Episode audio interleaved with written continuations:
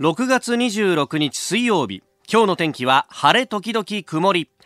ニッポン放送飯田浩司の OK Cozy Up。朝6時を過ぎました。おはようございます。ニッポン放送アナウンサーの飯田浩司です。おはようございます。ニッポン放送アナウンサーの新行市佳です。ニッポン放送飯田浩司の OK Cozy Up。この後8時まで生放送です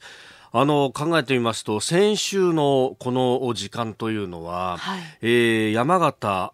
県沖を震源とする最大震度6強の地震が起こってその明けてくるという朝。そういえばそんな話をねずっとオープニングからしてた覚えがあってそうかもう1週間経つんだというのが、えー、朝日新聞の社会面に、えー、写真入りで載ってますけれども、えー、新潟山形地震から1週間生活再建重い自己負担ということで、うん、あのー、あの日はね7時台の、えー、おはようニュースネットワークのゾーンで地元の山形放送の記者の方と電話をつなぎました。で、えー、山形鶴岡市にあるですねえー、これは小岩川という集落の取材中のところを電話つないだんですけれども。えー、その小屋が1週間経ってどうなったんだっていうのが空撮で写真が載ってるんですけどね、うん、もう至る所にブルーシートがかけられている屋根という感じで、まあ、屋根瓦が落ちてしまったというところもねかなり多いというような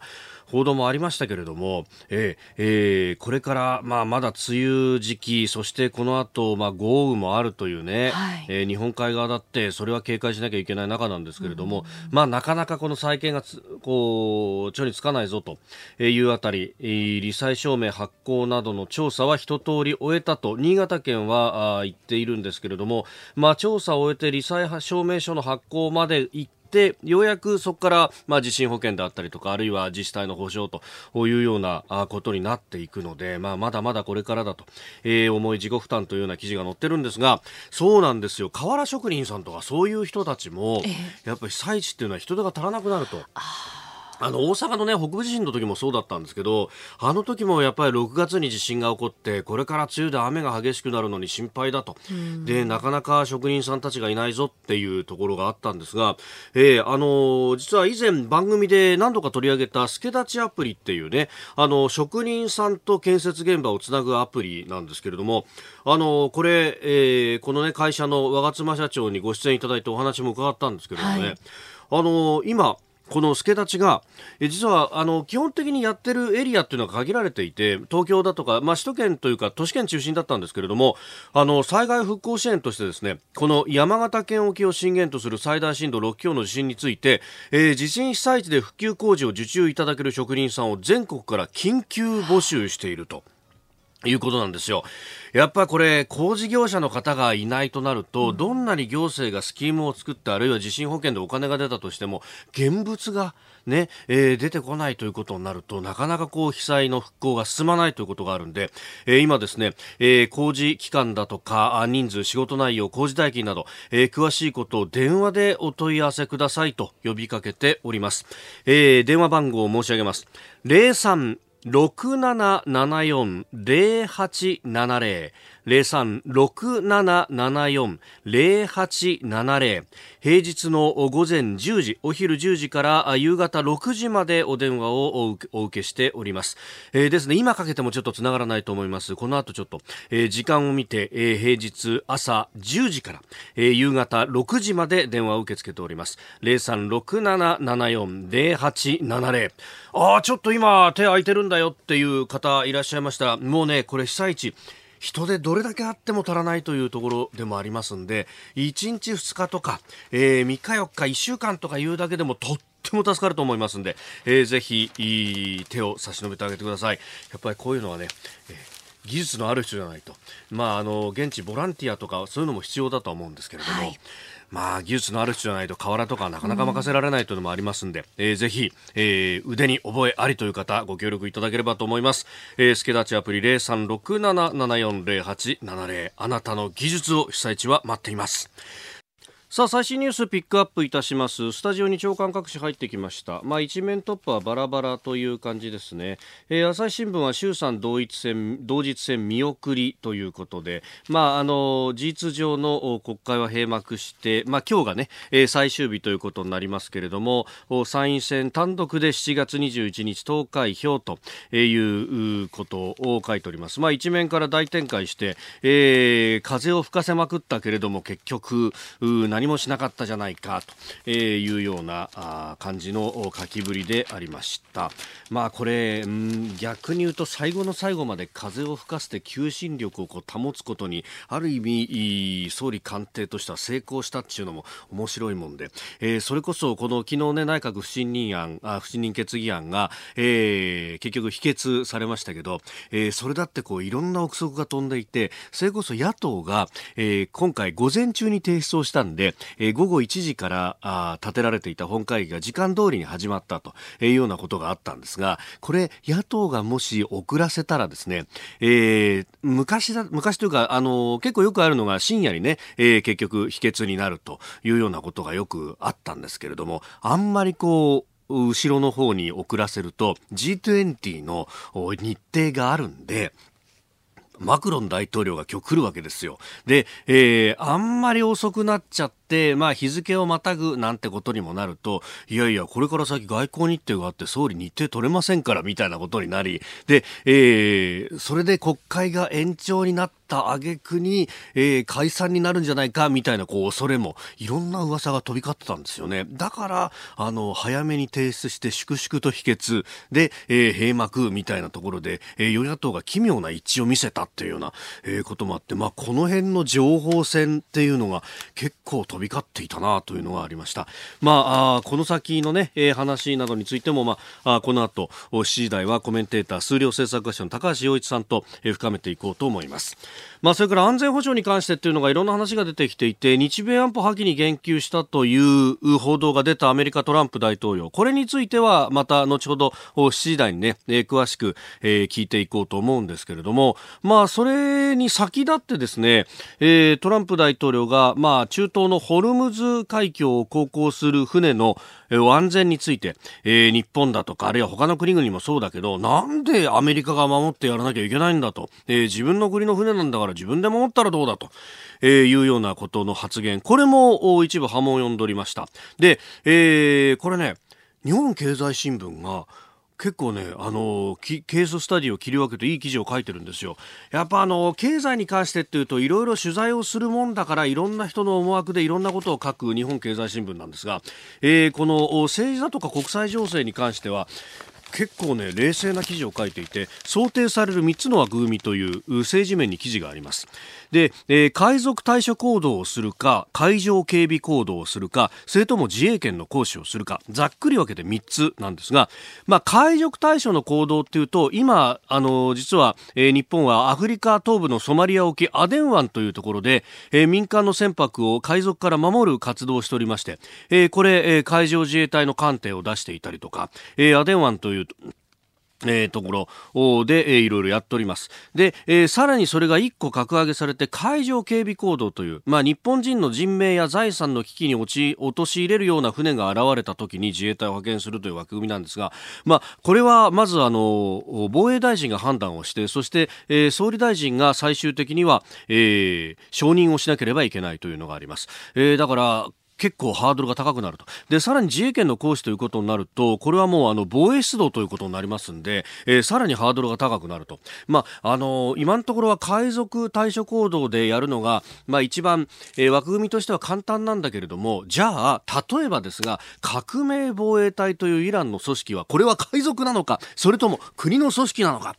非常に判断が難しいところになると。で、えー、これなんで国の行動か、あるいは海賊かで変わるかっていうと、まあ、あの、詰まるところ、憲法9条の規定があるわけですよ。公選権は認めないって言ってる以上はですね、えー、主体が国になった場合には、公選権の行使ということになるんで、憲法9条の歯止めがあって、全く日本は何もできないっていう、ここにも9条の壁というものがやってくるわけなんですね。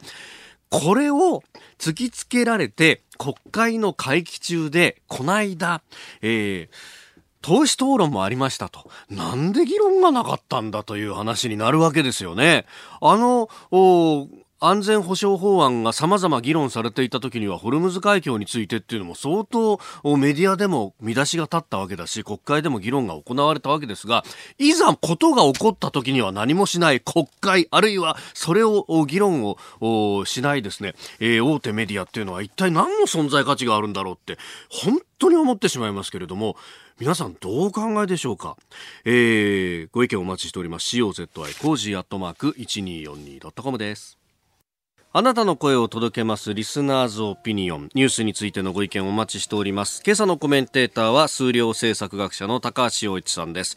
えー、まず昨日行われた日産の株主総会についてそれから国会、えー、さらにマクロン大統領今日来日 G20 の外交が始まります、えー、それからあ国際保健委員会からの脱退というニュース。そして、えー、安保条約トランプ大統領が破棄に言及したという報道について日本の安全保障この先、えー、いろいろと議論していきましょう。えー、ニュースについていろいろメールやツイッターをいただいております。まあ、先ほど、あの、もしホルムズ海峡で、えー、日本に来る船を、じゃあ、例えば日本の自衛隊があ出て行ってということになると、という3つのケーススタディを日経新聞が政治面に書いているぞというのをご紹介しました。で、海上警備行動以上になると、これは防衛大臣の、まずは判断が必要ということに、い話をしましたが、えー、ツイッター日本のたぬきさん、その防衛大臣が問題なのだが、といただきました。かに、あの、岩井防衛大臣は、えー、今のところ、出すようなことは考えていないと会見で言っていて、いや、そこは今断言しなくてもいいじゃねえかともちょっと思うんですよね。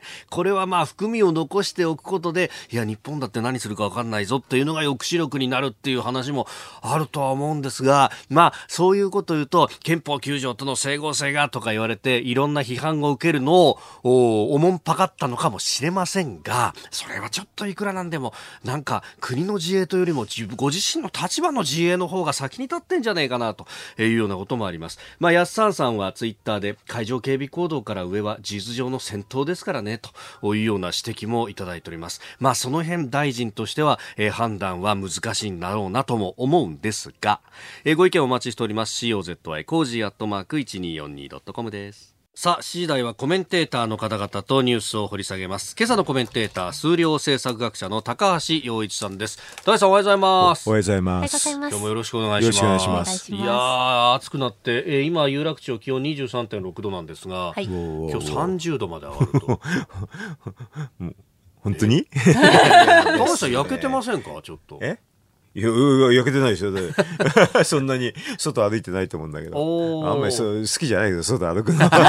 暑い時に。もう今日は半袖で涼しそうな感じで、ね、そうそうそう。今日はね、えー、暑そうだったから今日は。いやー、うん、これね、いきなりこう上がりますんで、今日熱中症には本当気をつけなきゃいけないっていうのと、うん、ただ今日の晴れ間を使っとかないと、明日からずっと雨だね。そうなんですよ。洗濯物今日のうちに干した方が良さそうですよね。まずいな、すでにカゴを溢れ出してさ、うち脱衣所のところに積んであるんだよな。えー、今日の晴れ間を生かしていただければと思います。えー、7時台ニュース解説です。よろしくお願いします。はい、お願いします。お送りしております日本放送飯田浩二の OK 工事アップお知らせを挟んで7時になるところです。6月26日水曜日時刻は朝7時を過ぎました。改めましておはようございます。日本放送アナウンサーの飯田浩二です。おはようございます。日本放送アナウンサーの新業一華です。あなたと一緒にニュースを考える飯田浩二の OK 工事アップ。7時台はコメンテーターの方々とニュースを掘り下げてまいります。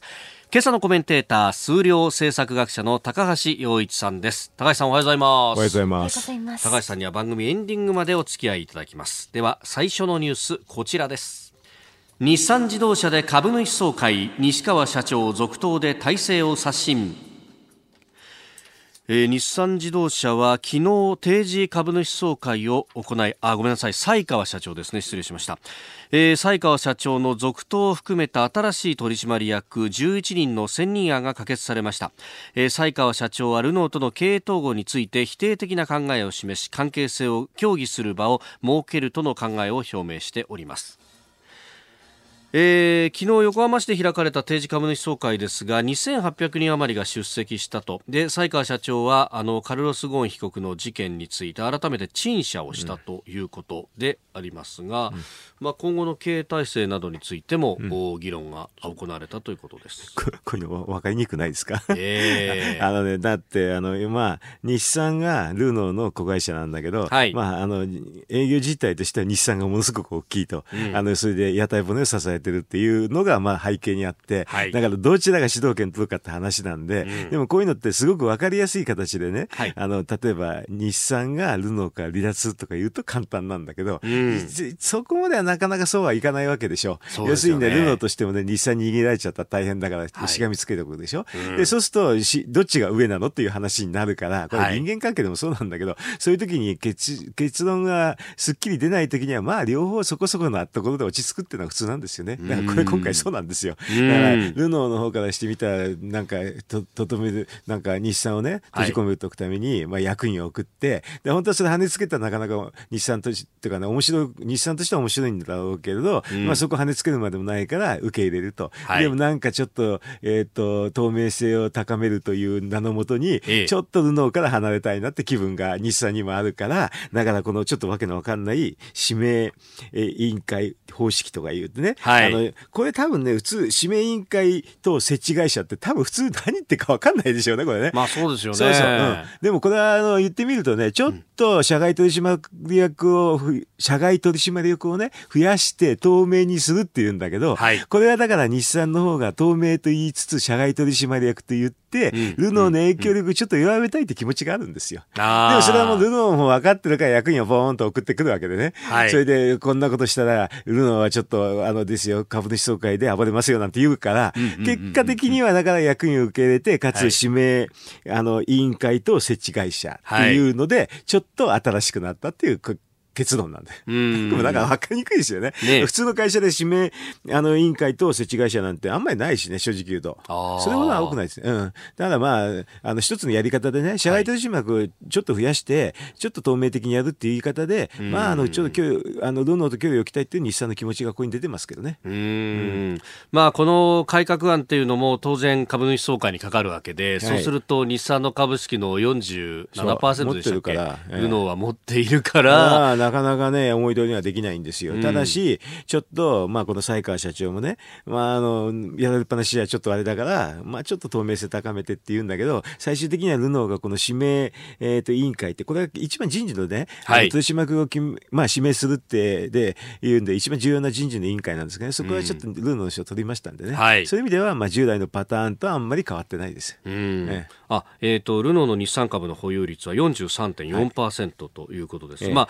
日産の本音としては、はい、ここの、このルノーが持っている率を低めるか、もちろんそうですよ。あるいは日産がルノーの株を持っているのが今15%なんで。そう、それ使いますかね。なんかやりたいんでしょうけどね。うんまあ、これから、だからこういうふうなバトルがずっとちょこちょこちょこちょこ続いていくんじゃないですか。ああ、えー、で、最終的にはどうなるかわかりませんけどね、はい、日産がすごく強ければどっかで離脱すると思いますよ。うん、ただ、やっぱりこう世界的な自動車産業の流れを見ると、えー、日産単独の生産台数もちろん多いけれども、えー、それだけだとやっぱり戦っていくにはちょっと厳しいところなんですかね。まあ、それはそうですね。だからそこはだからあの分かれて、えー、うまくいくかっていうのはうまくそうは当然押さない押さないから、うん、まあルノーともうまくちょこちょこやりながら、はい、なるべく自立性を高めていくっていうことじゃないでしょうかね。うん、だからそれは外の外部の人間から見ると分からないですよ。なかなか。うん、はい。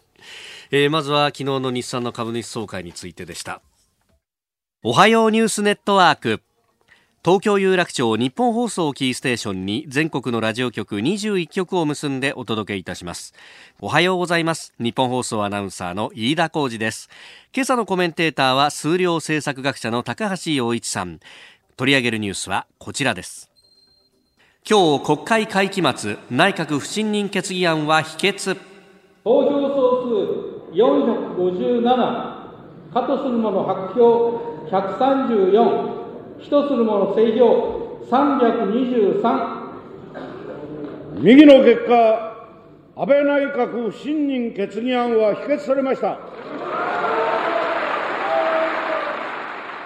国会は今日会期末を迎えます。昨日野党側から衆議院に提出された内閣不信任決議案はお聞きの通り否決されました。与野党の攻防の舞台は7月の参議院選挙に移ります。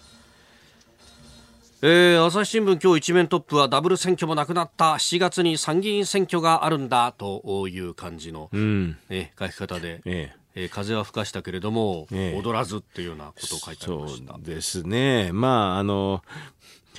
なんていうんですかね、一番つ、つまらんつっちゃいけませんけど、一番事務が、事務的な会期末まで行ったら、7月21日だけ参議院選挙できるんですけどね。はい、そういうふうなことになりましたね。法律の規定上、ええー、まあ、あの、国会の、に出してる法案の数、法案なんか私なんか見てるんですけどね、はい、まあ、スカスカ状態で、ええ、ほとんど4月以降、まあ5月以降はね、もう法案が審議がないって状況なんですよね。はい、だからいつでも解散できるようなっていう状況は状況だったんですけど、ね、でも結果としては、まあ安倍さんはやらなかったっていう。ことで、それはもう安倍さんしかわからないんですはっきりと。なぜかっていうのは。はい、うん。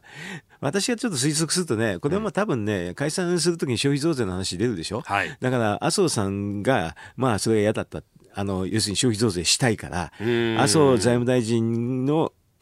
の意向が優先したと思いますよ。おなんかね、あの昨日は二人きりであって、はい、でダブル選挙もないと、解散はないということを伝えたとね、かなり前から伝えてると思いますけどね、要するにダブルややらないで、まあ、そのままでいこうと、それで消費増税だとい。うことでやってやったんじゃないですかね。だから、安倍さんもだから、多分その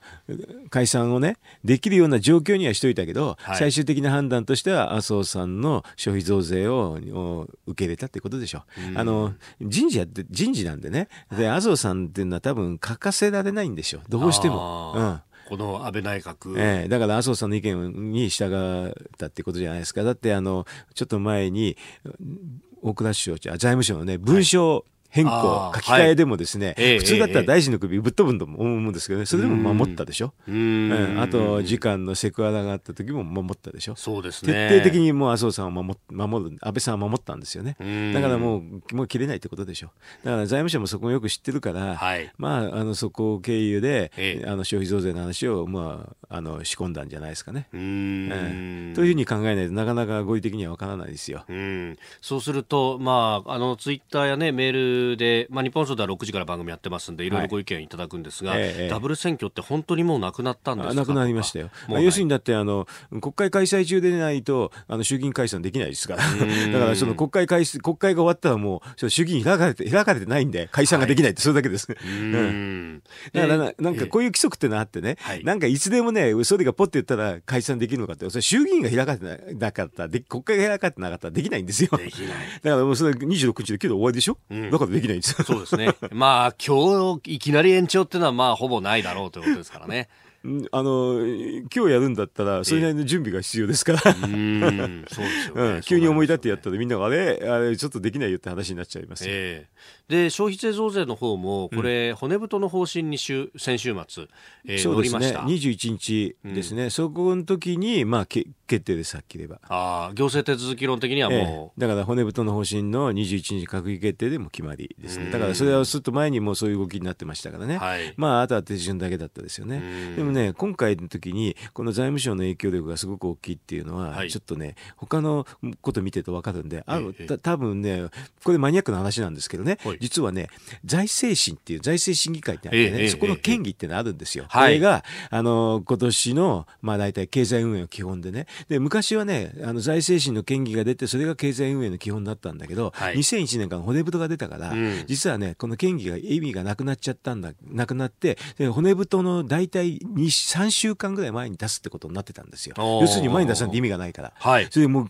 今までほとんどに最短でも2週間、えー、それで多くはまあ1か月の時があったけど大体平均3週間が普通だったんですよね。はい、今年はなんとですね、県議が19日だった。確かにそうでしたね。21日、19日、これは同時です、はっきり言えば。ということはね、完全に財務省がコントロールできてやったってことです。はあ、そうなんですか。うんえでもそれってね、その骨太の方針をやっええ、であの今まで予算編成はある意味官僚が握ってた部分があったからそれを大枠だけでも政治主導でこうやっていこうっていうのが骨太の方針の最初の意味だったわけですよね。それそれが表に出てるのは財務省の財政審の権議が3週間前に行われてたっていうことで要するに財務省があんまりパワーを持ってなかったって証明なんですけどね、はい、今回は同時2日ですからねほぼ同時なんでもう完全にパワーを持ったってことですよ。えー、でもそれってここ20年間その政治改革とかやってきたことが結局後退しちゃったってことだから財政審の建議っていうのは3週間前だったのが2日前になったんだから今までこんな例は全くないです。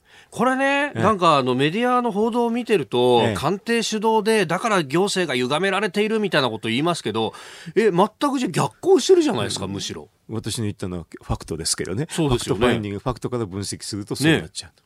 う。ね、えー、で、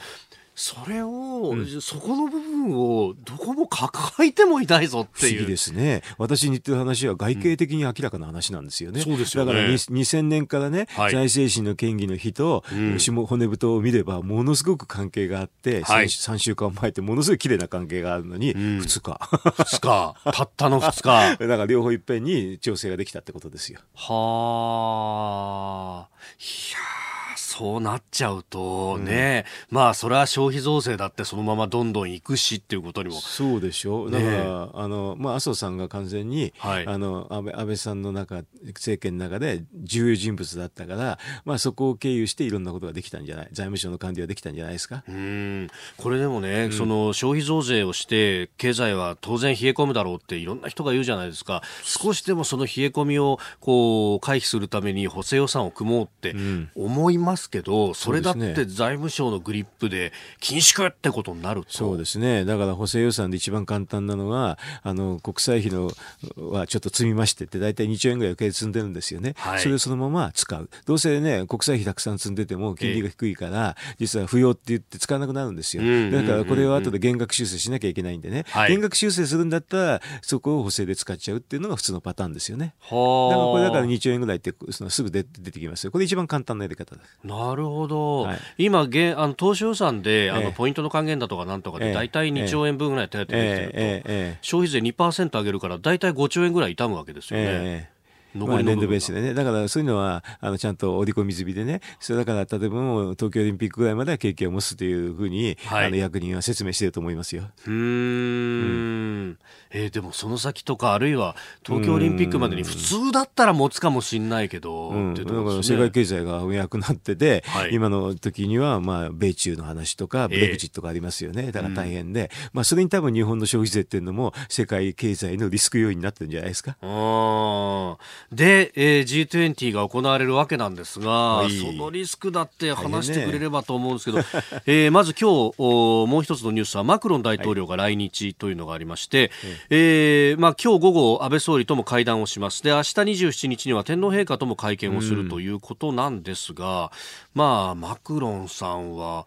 ね何を話すのかなという感じもありますけど。今ね、ちょっと欧州の人はみんなね何話すんですかってあの例えばねあのメルケルさんだって何話すんですかっていうことだしあとメイさんもね、はい、今度来るんですかねっていうレベルでしょ？ああイギリスの EU 離脱がどうなるか形式的には今首相ですからね、えー、来られるんでしょうけどね、はい、でも来られても誰も会談相手しないでしょうね。だってもう来週かなんか辞めるんでしょうもう、うん、そういう話ですよね、えー、だからもうどうするんですかねこういう時にはね。ね、え。ー、でまあ G20 の中ではもともと G20 って経済の話をするために作った枠組みでもあると、えーえー、でも議長国がリスク要因になっちゃうということいやそれはなるでしょう、うん、あの中国が一番大きいんだけど、はい、次にはブレグジットでイギリス、欧州で、3番目は日本でしょ、でひょっとしたら日本の方が確実に行えるか、一番リスク要因が大きいかもしれないですよね。ああ、他はで出るか出ないかわからないけど。わらないね、だから例えば、米中でうまくいけば、ちょっと中国のリスク要因は減るでしょうしね。はい、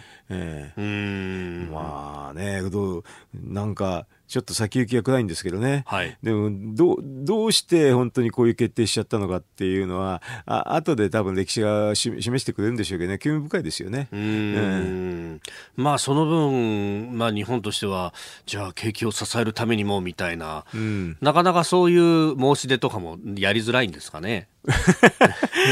まあ、普通だったら議長国がね、かっこよくね、はい、あの、世界経済を引っ張ってって、えー、あの、内需振興に図りますっていうのが一番簡単なやり方なんですけどね、うん、そこはちょっともごも言いにくいですよね。ああ、内需振興するったって増税するって言っちゃったね。ねえ。なんか、それこそ昔、増税については国際公約だなんて言った総理もいましたけど、これ内需振興国際公約にできないもんなんですかね？うん、どうなんですかね。もう、でも法律はもうと、ね、ねできてるし、だから10月の執行は消費税しますよね。だからこれある程度決まった時から、テレビのコマーシャルでね、軽減税率に対してはこういうシステム出てたでしょ？あの日がもうスタートなんですよ、はっきり言えば。そうか。うん。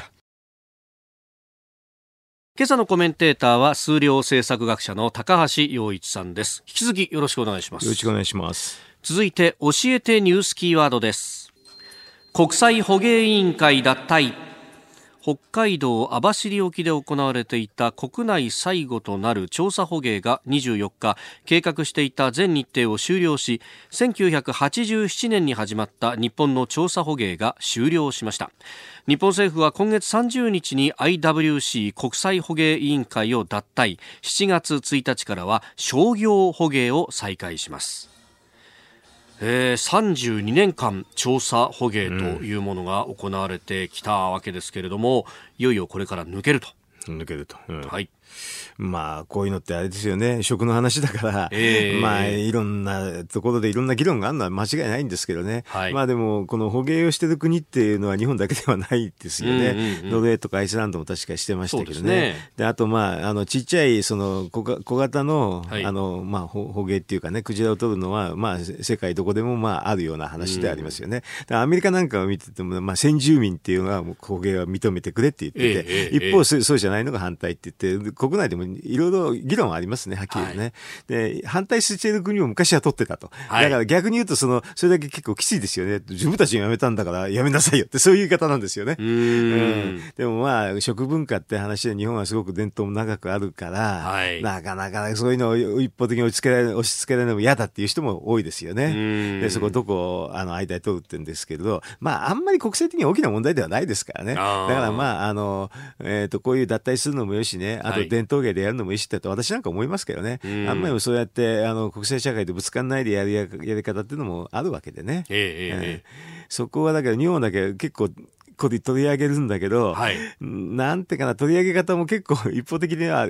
あのね、メディアなんかのね、やり方もそういう気がしますけどね。どちらかの、こう、えー、視点にも立って。立ってやっててね、両方あって、今みたくね、いろんな国でこういうのあってね、ちっちゃいんだったらたくさんあるよと、はい、先住民のとところはね、たくさんいろんな国でこういうのありますよって言って、そのくらいだったら大き国際社会で目くじは立てられないんですよね。だからそういういろんなあのやり方があるっていう私なんか思うんだけど、えー、なんとなくこれは、あの、バサッと切ってね、ダメだと言ってね、それで特に反対の方の人の意見が言うでしょ、はい、でもあの反対の、保険反対言ってる人は反対ビジネスかもしんないななんて思うところもあってね、えー、本当にその、えー、まあその気も、そういう気持ちで反対してる人もいるんでしょうけどね。はい、でも、ね、まあ正直言ってでもこれ二国間の大きな大きな問題にはな、なんですけどね、国際問題にはね。うん、えー、なんかもうイデオロギー対立みたいなのになってしまってという。でもさ、あの、私らの世代から見るとね、それはクジラ食べてましたよね。ああ、まあ給食でもね。よく出てましたよ。だから戦後のその食料なんてタンパク質のね、はい、あれとしては重要な。重要だった。それで、まあ、白長クジラなんかだと、まあそんなに絶滅の危機というのは科学的にあんまり言えてないとかいうのも言うでしょなんか、それこそね、食物連鎖でこの大きな、うん、あの、クジラが多くなると、かえってバランスがおかしくなるなっていう指摘もありますよね、一部、ね、まあ、だからね、あの、確かに一時期、あの、なんていうかな、1900年代かなんかで、はい、あの、歩型っていうのはすんごくなっちゃって、乱獲しちゃったって事実はあるんですけどね。はい、で、それはほとんどの国がもうやめちゃったから、ある意味でバランスは取れてるような気がしますけどね。うんえ今日のキーワード、国際捕鯨委員会脱退でした。うんさあメール、ツイッター、ニュースについても様々いただいておりますが、ラジオネーム猫専務さん56歳静岡県の方です。消費税増税、このまま10月からスタートしちゃうんですよね。どう考えても経済失速、不況、そして就職氷河期の再来としか思えませんと、うん、いただきました。まああのこの経済の予測するってことになると、まあ、そういう、そういうことなんで、だからなるべくそれを防ぐためにいろんなことやるんですけど、まあ、そのカンフル剤が切れた時にはこうなります、そうなりますね。だから、あの、結構これ一致してて、はい。前の IMF の、まあ、エコノミストのブランシャールって、こ世界的に有名なんですけど、批判すごく批判してるし、まあ他にもクルグマンも批判してるし、スティグリッツも批判してるし、シムズも批判してノーベル経済学賞の学者の人はみんな批判してますよね。で、これ批判してない人はほとんどいませんね。あの海外ではね。えー、だから、その日本の経済学者だけですよね、結構。いいんじゃないの？なんていう人は恥ずかしくてちょっと、はい、あの国際社会では喋れないと思いますよ。うんなんとかショックを和らげるためにと思うんですが。えっとね、切り札としてはね、はい、軽減税率を全品目適用。これが一番簡単です。ああ、なるほど。増税しました。うん、10%です。はい。その後に全部5%です。これが一番簡単です。軽減税率にのね、対応のレジとか投資した人も損はしないし。うん、全然問題ないです。うん、そのままのスキームで。うん、スキームで、あの、品目を広げるだけですから。えー、えー、えー、すぐできます、法律をちょっと変えればいいですか？簡単ですね。なるほど。だそれはそれでできるのはできるんですけどね、そういうふうに決定する人がいませんね。なるほど。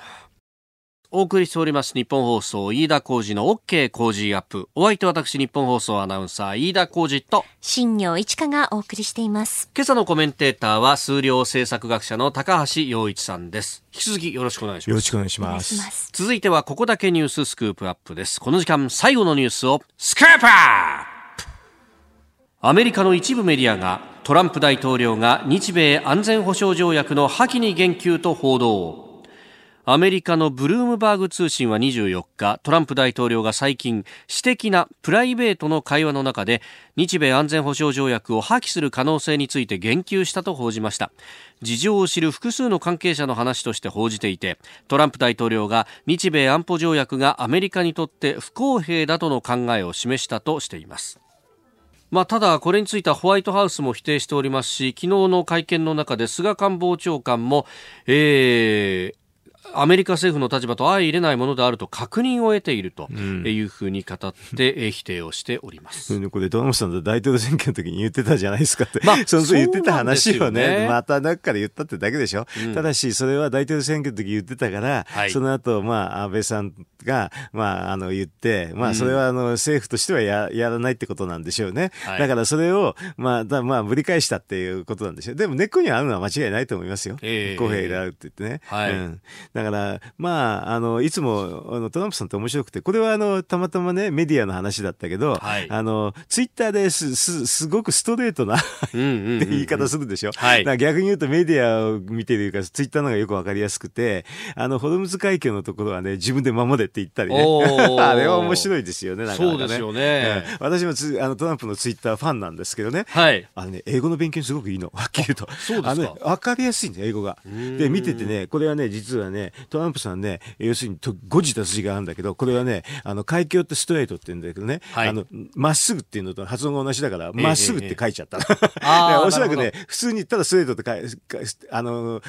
なんか同じ発音なんでスペリングが違うんだけどね、間違っててね。はい、それで多分ね、私の印象のホルムズってね、スペリングが頭浮かばなかったら海峡って書いたんだよね。あ、なるほどね。面白いですよ。あれね、うん、あ、だから日本人も同じなんだよね、みんなね。焦って書くと間違ったりするでしょ。うん、そこがよく出てるんで、でも、あの、言ってることはね、はい、あの、自分でも思うよと。それでね、アメリカはもうね、輸出、あの、エネルギー生産国だから、あそこに行く必要ないんだよって、そんな感じなの。なんで、なんで、ななんで、あの、お金もなしで守んなきゃいけないのって、そんな感じで書いてあって、本当面白いですね。だってこれでもね、現実はすごくてね、はい、4年くらい前だったかな、日本で安保法制っていうのがあった時に、はい、それはホルムズ海峡で、機雷総会が集団的自衛権になるかどうかって議論をしてたんですよ。はい、で、機雷、機雷総会ってっていうことは、実はね、アメリカが守ってくれるって前提なわけでしょ？あアメリカが守ってくれて、日本はそのサポートで、嫌いを。嫌いを除去する。うん、でもこれは一応まあ、なんか軍事行動みたいだから、はい、集団的自衛権かどうかって議論してたんだけど、もともと今度アメリカが守らない。はい。っていうふうに言うか。えー、いや、事態はその回進んでるわけでね、この安保法制の時の前提じゃないんですよね、喋ってるのがね。ああ、それはそれで、だから本音としてあるでしょう。だって、あの、アメリカはエネルギー輸出国だから別にあそこいいんだよっていうのも書いてあるんですよ。ええー、うん。だからそ、そういうふうな動きがあってね、あるって現状変化するっていうのはやっぱり日本とも認識してね、はい、私ね、こういうものこそほどね、うん、党首討論でやってもらいたかった。そうですよね。これはね、日本のね、基本の基本だから、はい、重要でしょ、うん、そうするとね、あの、まあ、安保法制の時に野党あれだったでしょ？わざわざそんなとこまで行くのかっていう話でしょ？はい。行かなかったらこれ大変ですよ。でね、あのほら、あれ、安倍さんがイランに行ってる時の話でしょ、そうですね、その時に、実はアメリカ軍が、うん、あの、上から撮ってて、はい、これは実は装着型機雷だってことをはっきり言ってるんでしょうね。写真も出して、動画も出してね。はい、で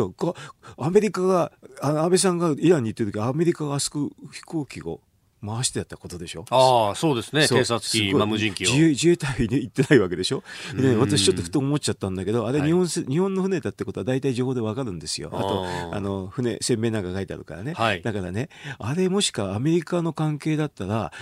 警告射撃でもしたんじゃないかなと思いました。だって上から見てんだもん。なるほど、うん。それでね、逆に言うとね、見ててほっと、ほってたってことはね、ああ、アメリカもすげえことやるなっていう感じなんだよね。だから、ま、守守ってくれないんですよ。うんうんうん。ことほどさようにと。ことほどさように。はい。あのね、上から写真撮って、ビデオも撮ってたんだけど、うん、警告射撃してないから、守ってくれてないんですよ。うん。だから守る、あれある意味でね、イランがやったってことになってるけど、アメリカも見てたでしょ、と。はい、両方が、だからシビアな世界を垣間見ちゃったんですよ。はい、で、今回のこのトランプのあれでしょ？あの、ま、守れよと、自分で。で、はい、中国と日本を名指ししてたんだけどね。えーおまあそういう時代なんですよね。うん。これどう受け止めるか？うん、結局あの日米安保条約があるとはいえいえ。まずは自国のことは自国で守るって姿勢見せないと。でしょう。他だって動いてくれないよねという。あれアメリカ軍ですよ、はい、あの上からあのビデオを撮ってたのは、えー、見てたんですよ。見てたんですけれど普通だったら警告射撃でもしてくれればいいんじゃないかって日本人だと思っちゃうでしょ、はい、してくれなかった。うん見てたんですよ。見てたけれども自衛隊機はいなかったんですよ。そこにはね。うん、本当は海上警備行動かなんかでね、はい、あの行っても行ってもいいかもしれませんよね。守るだけだから攻撃しないんだから。もうこの、ま、周りにああいう船いたらね、はい、警告するんですよ。やめろって近づくなとか言ってね。えーえー、まあ実際にあのアフリカのソマリア沖でやってるのは同じことですよね。うん、だからそばに来るなとかね。はい、やっぱりそのくらいしないとね守れないでしょう。うんあの岩谷大臣がなんかもうかなんか関係ないってすぐ言っちゃったらしいんだけどそうみたい、ね、よくわかんないじゃないのはあのそこまで言うこともないんじゃないかなと思うんだけど。うん。まあ場合によってはみたいなことで匂わすことによる抑止力みたいなものも、うん、あのなんだったらちょっと飛行機飛ばしますよとかね。ああ、必要に応じてはと、うん、まあ、まあソマリアにはいるからねと。うんいますよと。それであのだって米軍だっているんですよこのね、うん、まあ最終的にはあらゆる可能性を考えておりますぐらいのことを言っとけば。もういいんじゃないの？うん、なんかやりませんって見捨てますなんていうこともないんだよね。そうですよね。えー、で、まあ、これまさに突きつけられてるところで、で、まあ、そこまでいくと、まあ、じゃあ安保がなくなった時に、じゃあ、この憲法ってものは、ある意味、アメリカとの安全保障条約と、ある意味この9条はセットの部分も、その当時は、それはそうでしょう。制定当時は特に考えられていたわけですよね。それはそうでしょう。だから、あの、もし安保条約がなくなったらなんていうと大変だけど、はい、なくなったらなくなったら大変ですよね。うん、あの、多分今の、なんていうかな、あの、自衛隊の防衛費ね、えー、5兆円なんかじゃ絶対に無理だから、うん、まあ、10兆、20兆。ええーうんというオーダーですよ。だから安保を結んでるのは日本に有利なんですけどね、はい、あだからこれアメリカにも有利だということをちょっと示してあげないとね、あのただトランプさんだってね、はい、なんか言ってくるかもしれませんね。うん。まあね、G20 のタイミングでまた首脳会談も日米でも行われるし、まあ、あの、この安保の話はね、まあ、堅持するんでしょうけどね、でも、まあ、ディールですからね、トランプさんとしてはね、はい、うん、まあ、あの、分かってるだろうなって、コストかかってんだよって言ってるんでしょ。うんえー、このアメリカの一部メディアの報道、日米安保条約破棄にトランプ大統領言及というところから、まあ、我が国を自分たちでどう守るかと。重要な話ですよ。議論ですね。ええ、重要な話。えー、このコーナーも含めて、ポッドキャスト、YouTube、ラジコ、タイムフリーでも配信していきます。番組ホームページをご覧ください。